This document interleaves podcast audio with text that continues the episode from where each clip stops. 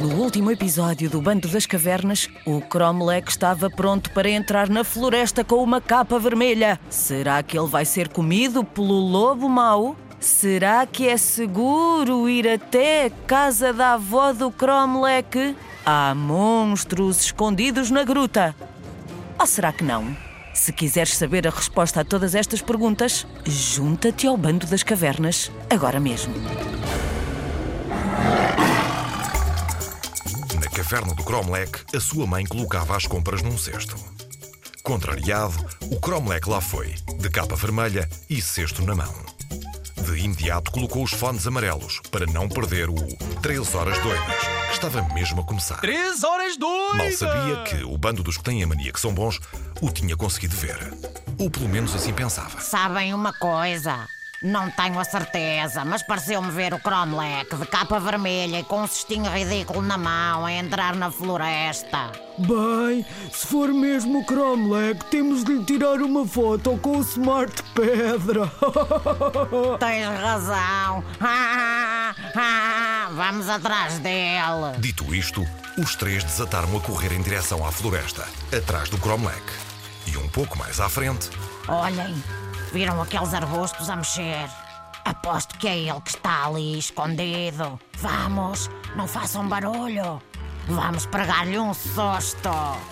os três aproximaram-se o mais possível, sem serem vistos. E de repente, saltaram aos gritos. Ya, ya. Mas o que aconteceu?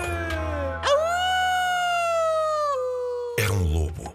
E ao vê-lo ali, de olhos muito abertos a uivar, o bando dos que têm a mania que são bons apanhou um susto tão grande que desatou a correr sem olhar para trás. Nesse momento, atraídos pela gritaria, o eu tu ele e o nós vós eles, os guerreiros que andavam perto à procura do ibérico, chegaram ao local onde o lobo se encontrava, enroscado junto a uma árvore. Ibérico, afinal estás aqui? é, alguém te assustou, não foi? Já estamos aqui. É, não tenhas medo, não. Anda, anda, vamos regressar ao acampamento. Oh, coitadinho. E logo se puseram ao caminho, tendo rapidamente chegado junto do chefe da tribo. Bravo! Bravo! Encontraram o Ibérico mesmo a tempo! Agora já podemos ir todos à casa da avó do Cromlech. Mas espera lá, os homens-lobo também vão à casa da avó do Cromlech. Que agitação que para aqui vai! Entretanto, o Cromlech continuava em direção à casa da avó, de fones amarelos nos ouvidos, capa aos ombros e cestinho na mão. Até ao momento, tinha obedecido à mãe, que sempre o avisara para nunca se desviar do caminho na floresta. Mas assim que passou perto de uma macieira carregada de apetitosas maçãs, tudo mudou. A mãe avisou-me, mas quer dizer, dar uma corridinha até ali, pegar numa maçã e voltar é apenas um desviozito. Bem dito, bem feito. Lá foi ele em direção à macieira. Estava quase a chegar à árvore quando foi lançado o Desafio Peru. Claro está que começou logo a imitar um peru vaidoso. Estava tão entretido que não reparou num misterioso par de olhos que, escondido, o observava há algum tempo. Terminado o desafio doido, o Cromlech tirou por momentos os fones amarelos dos ouvidos. Preparava-se para subir à macieira, quando ouviu um estranho barulho por entre os arbustos. Assustado, lembrou-se de novo dos avisos da mãe e regressou rapidamente ao caminho. Mas a criatura que se escondia por ali foi atrás dele. De repente, ouviu-se ao longe. Sem conseguir disfarçar mais o medo, o Cromlech entrou em pânico e desatou a correr a toda a velocidade para a casa da avó, sempre seguido de perto pela misteriosa criatura. Na verdade, não havia razões para o Cromlech ter medo daquele uivo. Tratava-se apenas do grito de alegria dos guerreiros da tribo dos Homens-Lobo.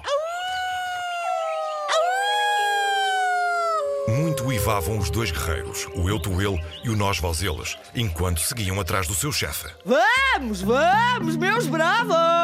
Não podemos atrasar-nos a chegar à casa da avózinha! Hoje é um grande dia para todos nós, principalmente para o Ibérico! Entretanto, o Cromlech chegava à porta da caverna da sua avó, fugido da misteriosa criatura que o perseguia. Avó, abre a porta depressa! Avó! Mas nem a porta se abria, nem um som se ouvia vindo da caverna. E o Cromlech, aflito, batia cada vez com mais força. Avó! Oh, avó! Nada feito. A avó não abria a porta. Ao ver uma janela entreaberta, nem hesitou. Pegou no seu cesto e saltou para o interior da caverna. Lá dentro, tudo estava estranhamente silencioso e escuro. Ai, ai, ai, ai! Isto cada vez se parece mais com aquele conto infantil. Só espero não dar de caras com nenhum lobo a tentar fazer-se passar pela minha avó. Subitamente, o silêncio foi interrompido por uma espécie de rosnar profundo que parecia vir do quarto da avó. Ai, ai, ai, ai! Eu não digo que está parecido com aquela história. O Cromlech aproximou-se devagarinho da porta do quarto da avó e espreitou lá para dentro.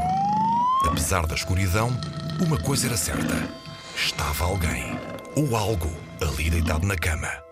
Vendo apenas os contornos de uma cabeça, perguntou desconfiado: Por, por, porquê é que tens umas orelhas tão grandes? O rosnar ou seria um ressonar? Entretanto parou, mas não se escutava nem resposta, nem mais nada. Ah, porquê é que tens um nariz assim tão grande? E de novo, apenas silêncio. Entretanto, a pessoa ou animal que ali estava deitado virou a cabeça e olhou para ele. E, e porquê, porquê, porquê, porquê é que tens um olhar tão zangado? Quem estará deitado na cama da avó? Sabias que uma criatura muito misteriosa vai bater à porta de casa dela? O lobo ibérico vai ter uma grande surpresa. Ai, vai, vai. Queres saber o que vai acontecer? Queres? Queres? Então não percas o próximo episódio e já sabes. Junta-te ao bando.